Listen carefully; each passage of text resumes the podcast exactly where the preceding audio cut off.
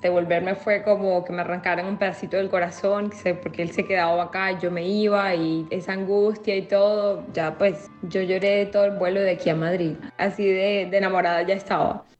Aunque suene triste, esta es una historia de amor. Ella es Valeria Villalba, una colombiana que encontró el amor por Tinder. Soy Luisa Fernanda Moscoso y este es nuestro tercer episodio, un super like. Hablaremos sobre cómo, en este caso, Tinder sirvió de herramienta para encontrar el amor. Esta es la historia de Valeria y Rafael.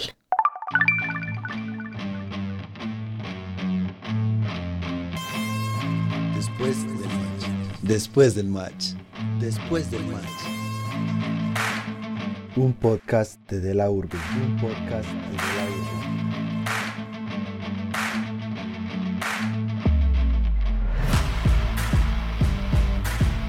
Por aquellas alturas ya yo había tenido Tinder varias veces, pero honestamente nunca me había visto con nadie ahí. O sea, literal fue como la primera vez. Lo había tenido durante mucho tiempo, pero era como hacer swipe y, ya, como por, por jugar.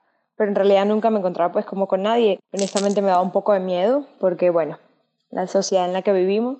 En esa altura había pasado poco que mi exnovio había terminado conmigo, entonces estaba más como por, por desparche ahí y, entusada, pues, y mis amigas, no, descárgate Tinder otra vez, que no sé qué. Necesitas para mirar y yo, hágale pues. Me lo descargué nuevamente y la misma historia de siempre, dando me gustas o no me gustas. Y así pasó todo hasta que apareció alguien que me había dado el super like. Deslizas hacia la derecha cuando te interesa a quien estás viendo en tu pantalla. A la izquierda en caso contrario.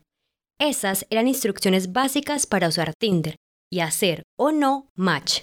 Pero para hacernos la vida más fácil, en el 2015, Tinder creó una nueva función, llamada el super like, con la que deslizas hacia arriba y así la persona que lo recibe se entera de un interés mayor. Si no tienes una versión premium o platinum, solo tienes uno al día. ¿Con quién gastarías tu super like? Esta persona te ha super like. Yo comienzo a ver y te digo, las fotos a mí no me convencían para nada, en absoluto. Yo como, ok, pues fotos como... Se notaba que era una persona que le importaba hacer las fotos en general. Entonces las fotos eran terribles y yo comienzo la primera foto es una foto de él donde parecía yo que sé de 40 años. Yo digo, ok. Luego paso la segunda foto y es como una foto de él de espaldas, el susodicho se llama Rafael, entonces Rafael de espaldas, yo, ok, este, tipo no tiene noción de, pues no tiene noción de imagen aquí en esto, en cómo venderse en esta, en esta aplicación. Ya luego llega la foto que me cautiva un poco más y es la foto de él eh, con la mamá y la abuelita, que eventualmente pues me enteraría que son la mamá y la abuelita. Y yo digo, ay, qué tierno, pues uno asume como, ay, la familia, ay, qué lindo. Pues como, ay, relajado, le gusta parchar con la familia, bien, va ganando puntos.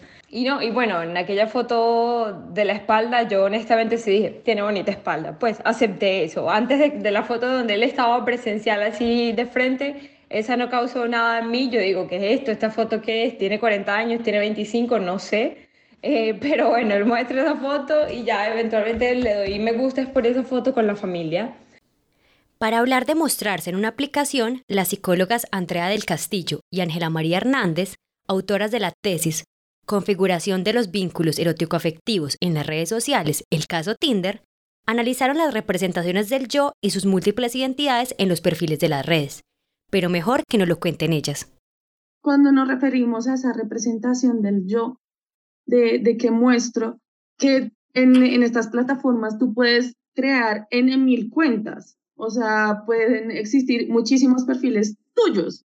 Entonces, en un perfil a lo mejor, pues tienes una que es juiciosa, que le gusta estudiar, que no sale de fiesta, porque buscas unos usuarios que sean de ese, de, de ese mismo perfil o que les llame ese perfil.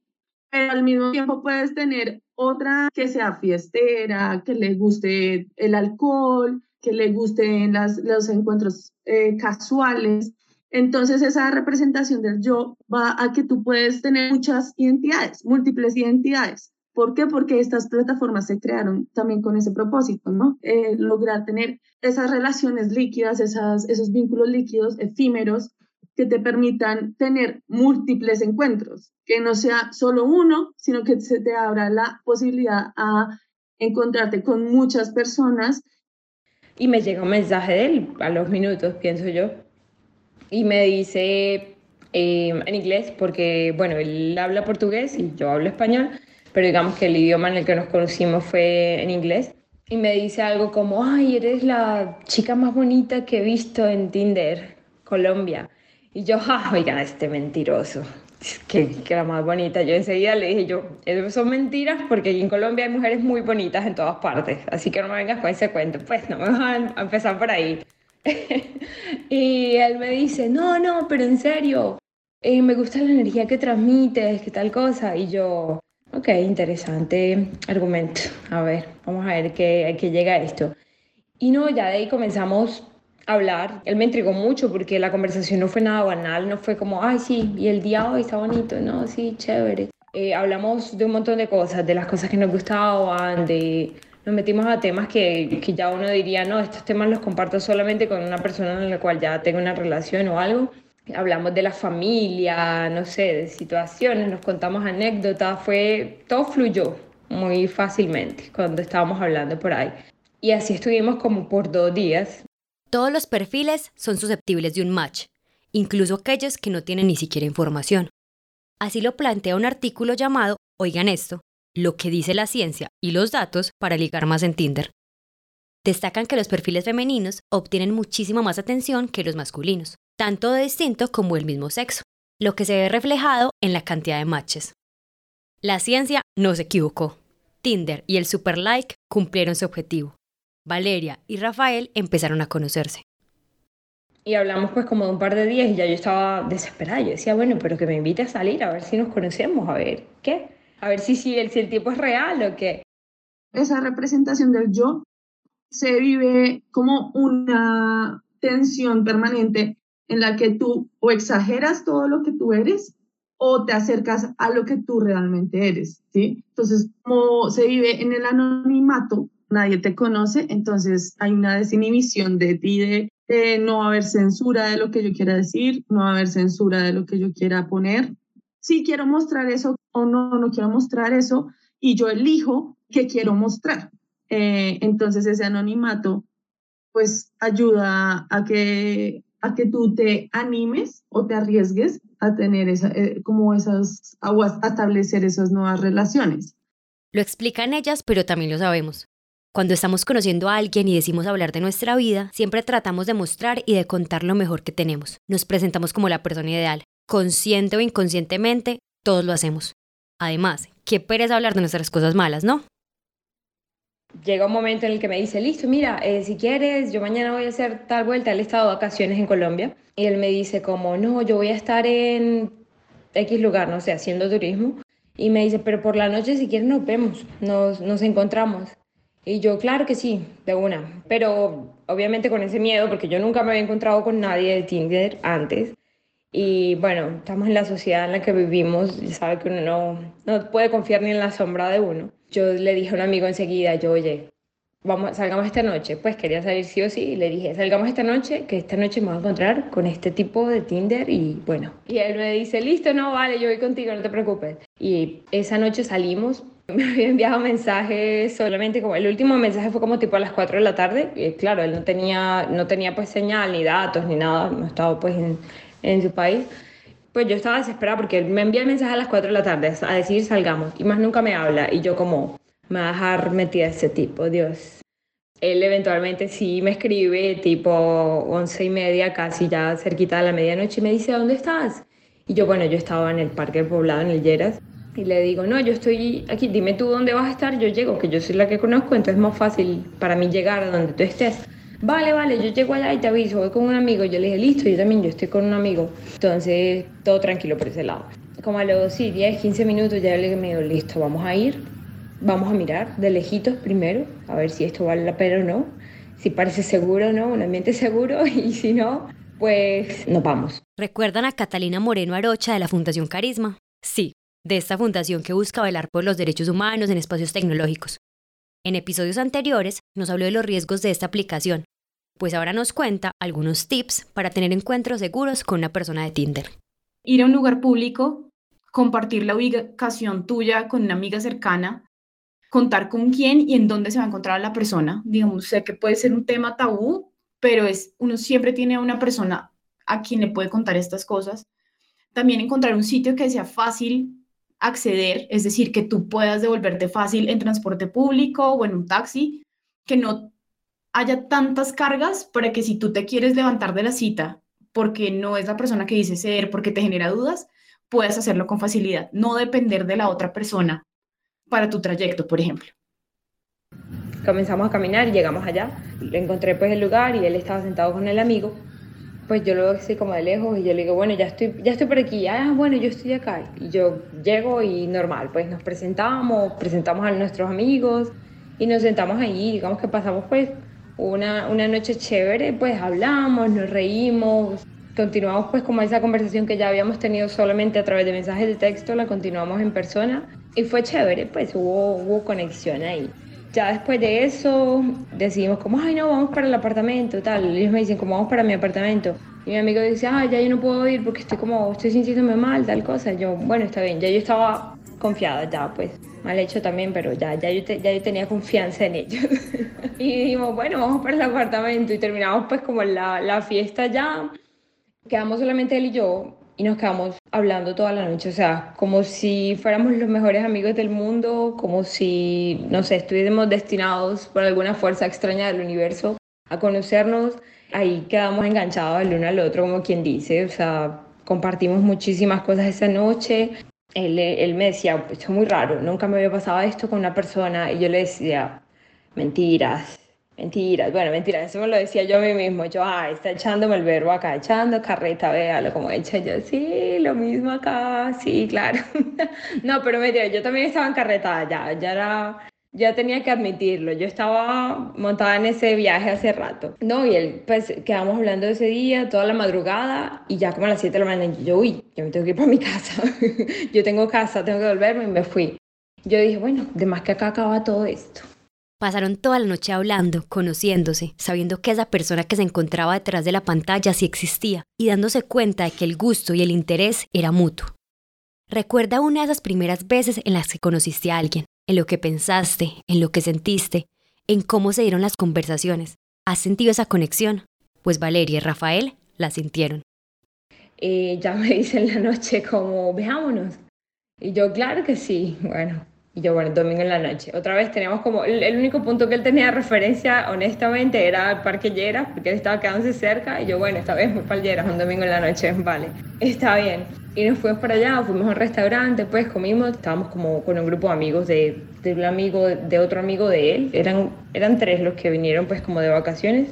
Y no, estuvimos ahí como bien, parchados, tales. Después nos fuimos como a un barcito a tomar otros tragos y tales y tal cual, la misma historia, o sea, ya en ese momento éramos como si fuéramos novios de, yo no sé, de, de cuántos años ya de relación. Era una conexión pues increíble, súper, súper linda. Otra vez nos fuimos, amanecimos hablando, o sea, que vimos el sol salir literal y fue como, wow, se nos pasa el tiempo súper rápido cuando estamos juntos pero ya la situación era diferente porque él ya se iba ese día, en la madrugada, pues al día siguiente ya se iba para Cartagena, él estaba de vacaciones, continuaba de vacaciones. Entonces ya él, él me dice como, ah, yo quiero que tú vayas a Portugal. Eh, y yo le digo, sí, sí, algún día. Algún día, pues así súper incrédula yo. Sí. Y entonces me dice, sí, mira, en serio, yo quiero que vayas a Portugal, quiero que conozcas a mi familia. Yo, calma, amigo, calma, momento. Eh, no, de verdad, yo, vale, está bien, vamos viendo cómo hacemos. Pero yo le dije, pues también incrédula, le digo, que va, tú ahora te vas para Cartagena, vas a seguir con Tinder, vas a buscar otras chicas, normal, estás de vacaciones, ¿cierto? De seguro te vas a olvidar de mí, así que mejor paremos esta vaca loca acá. Él me dice, no, para que veas que no, no tengo intención de conocer a más nadie en estas vacaciones. La verdad me gusta mucho la energía que tienes, cómo conectamos, no sé qué. Es más, voy a eliminar Tinder en este momento. Y yo, mmm, vale, está bien. No, sí, en serio, si quieres mira y tal. Y me mostró, eliminó Tinder y me mostró yo. Ok, está bien. Yo dije, voy a hacerlo también, voy a eliminar Tinder. Si tú me prometes seguir hablando conmigo, yo te prometo seguir hablando contigo. Y eliminamos Tinder. Eliminar la aplicación o cerrar la cuenta es un tema de conversación al momento de iniciar una relación que surgió por Tinder. Por lo general, se pasa a otra red social con una intención de ver algo más cercano y poder compartir más de la cotidianidad. En el caso de Valeria y Rafael fue WhatsApp. Cuando se pasa a Facebook, lo que se busca es poder constatar la información que compartieron a través de Tinder. Y en el caso de Instagram, para observar más fotos de esa persona y reafirmar o no el gusto inicial. Todo el tiempo que estuve en Cartagena, como cuatro o cinco días, eh, antes de volverse pues a, Portugal, yo creo que pasó más tiempo hablando conmigo que disfrutando Cartagena en sí. Porque era como, ay, sí, me voy, eh, voy para el restaurante, iba al restaurante, cenaba y es como, ay, sí, muy bonito, ya caminé, pero ya me devolví. Y enseguida, pues, nos llamábamos. Y era hablar toda la noche igual, o sea, las trasnochadas de la vida, hablando y contándonos cosas y compartiendo cosas. Y, y fue así durante esos cuatro o cinco días. Y listo, él se devolvió a Portugal. Y yo, ahora, ¿cómo hacemos? Nada, buscamos la forma porque ya eran tipo cinco o seis horas de diferencia ya fue, ahí sí era más complicado, pero aún así era una devoción y una entrega que nos teníamos el uno al otro, que yo creo que ese es el secreto, pues, de eventualmente de las relaciones a larga distancia, que los dos estén en el mismo cuento, que estén en el mismo nivel. Entonces fue así. Estuvimos charlando, pues, porque no éramos nada oficial.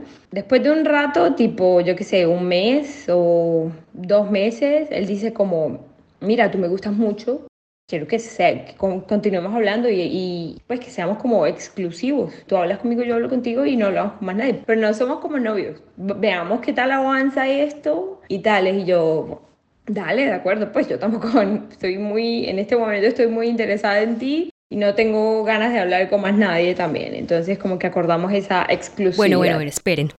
Para el asunto de mantener una relación a distancia, crear lazos, etcétera, les tenemos a la propia Sé que van a reconocer su voz porque ya la escucharon en otros episodios. Se trata de la psicóloga y sexóloga Samantha Espino. Pues es la comunicación más que nada. Realmente sin comunicación a distancia no hay nada. Sin confianza. O sea, también esta parte de los acuerdos, aquí entra como esto de la monogamia que la tenemos impuesta. Cuando se trata de una relación a distancia o que se conocen en alguna de estas aplicaciones, sí debería ser súper necesario, algo esencial, el decir, oye, ¿vamos a ser solo nosotros dos o va a haber más gente? porque puede ser muy fácil, o sea, se nos hace fácil de que la otra persona nunca se va a enterar si yo aquí hago y deshago con, con más gente, ¿no? Entonces sí como que tener eso en cuenta. Cinco meses después de habernos conocido, nos vimos acá en Portugal.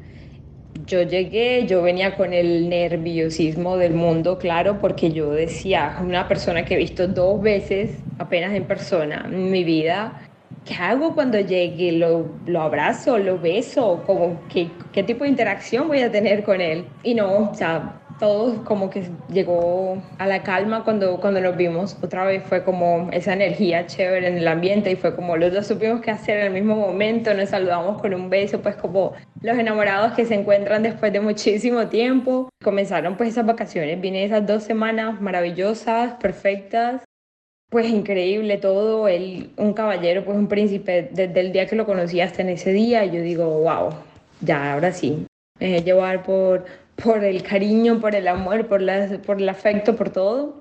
Y en una de esas noches, 27 de mayo, por cierto, fuimos pues como a, otro barcito a tomar eh, unas copas y ahí me propuso como, yo quiero que seas eh, mi novia, oficialmente. Y yo, vale, está bien, acepto y ahí como que oficializamos pues esa relación que, que, que, estábamos teniendo hasta ese momento. Ya yo me devuelvo, devolverme fue como que me arrancaran un pedacito del corazón, porque él se quedaba acá, yo me iba y esa angustia y todo, ya pues yo lloré todo el vuelo de aquí a Madrid, así, así de, de enamorada ya estaba.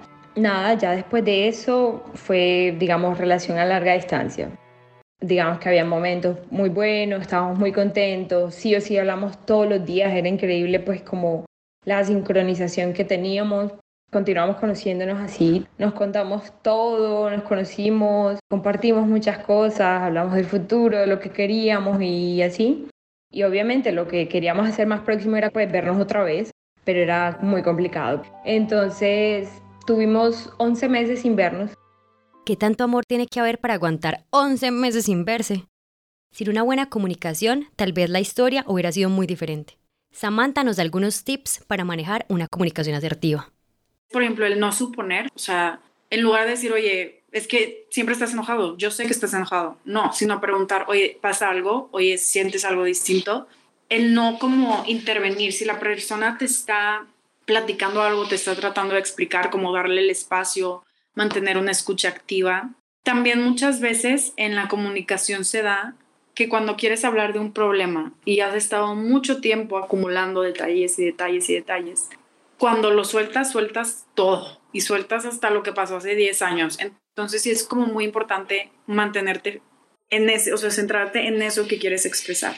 Una técnica que a mí me enseñó mi psicólogo, que es como cuando tú haces esto, un ejemplo, cuando tú, no sé, te vas con tus amigos y no me avisas, yo pienso, es un ejemplo, yo pienso que no te intereso y siento que vas a estar con alguien más. Entonces a mí me gustaría que me pudieras avisar cuando sales con tus amigos. Entonces ahí es como una forma de comunicar eh, lo que siento, lo que pienso y lo que me gustaría como llegar a un acuerdo para que ambos pudiéramos como sentirnos bien ante esa situación o tomar como un acuerdo mutuo que beneficie a ambas partes, claro.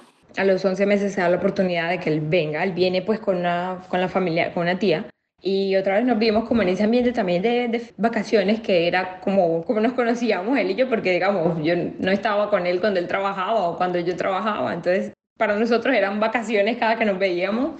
¿Quién está bravo en vacaciones? Nadie, nunca nadie se molesta en vacaciones. Entonces, como que siempre tuvimos como esa percepción de, sí, de esa persona que estaba relajada de feria, ¿cierto?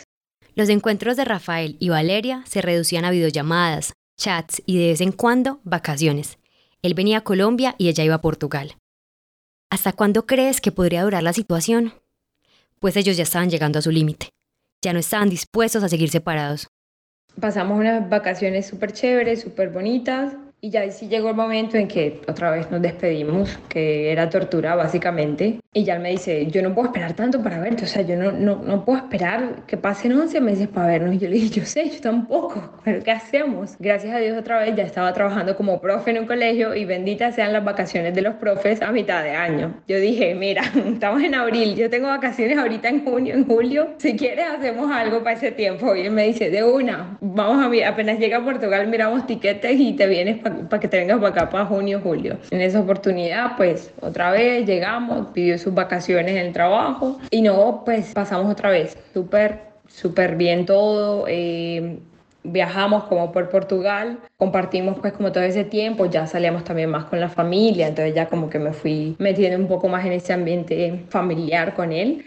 No, ya ahí decidimos cuando la última vez, pues que ese día que nos vimos, cuando ya me regresaba de esas vacaciones, dijimos tenemos que hacer lo posible por estar juntos, porque esto así es muy complicado. O sea, ya, ya hay un límite para todo y ya nuestro límite de, de, estar lejos estaba, se estaba agotando. Y dijimos, listo, vamos a proponernos eso. Yo me devuelvo tipo en julio, que llego acá, me devuelvo y comenzamos enseguida a buscar formas de que yo me viniera para Portugal y quedara pues también legal esta fue la última despedida de Valeria y Rafael en un aeropuerto. Una vez él volvió a su país, se pusieron en la tarea de buscar tiquetes, cuadrar horarios. Habían tomado la decisión de vivir juntos en Portugal. Era pasar de nunca vernos a vernos todo el tiempo, ya, porque íbamos a vivir juntos. No es como, ay, sí, yo me venía y vivía en otra parte y ahí compartíamos. No, era de cero a cien, de una. Ya vivir juntos sí implica muchas cosas realmente, porque son dos estilos de vida completamente diferentes. Cada persona tiene sus hábitos, cada persona tiene sus gustos. Entonces, sí puede, o sea, es normal que la dinámica en la relación cambie.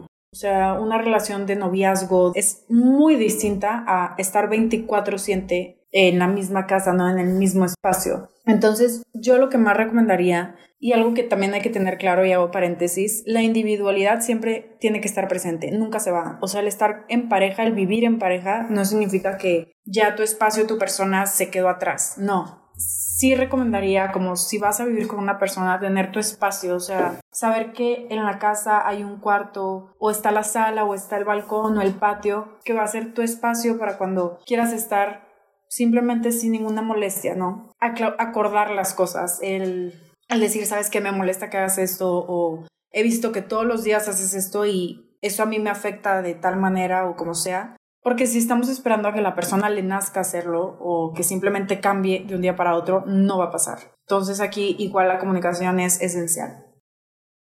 Eh, es un placer para mí decirles que todo va fantásticamente, que ya nos conocimos en otros ámbitos, en otros aspectos de la vida, que ya somos una pareja normal, entre comillas, pues que ya comparte el mismo espacio, por así decirlo. Y no, todo hasta el momento va muy bien. Como lo escuchamos en este y en los anteriores episodios, las posibilidades e historias en Tinder son tantas como las personas que la utilizan e interactúan en ella. Cuéntanos tu historia. ¿A ti cómo te ha ido en Tinder?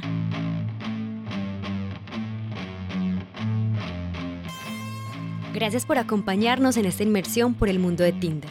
Este podcast fue realizado por Jessica Gómez, Naren Reyes, María Gisley Alzate, Verónica Tangarife, Simón Murillo y quien les habla, Luisa Fernanda Moscoso. Hasta pronto.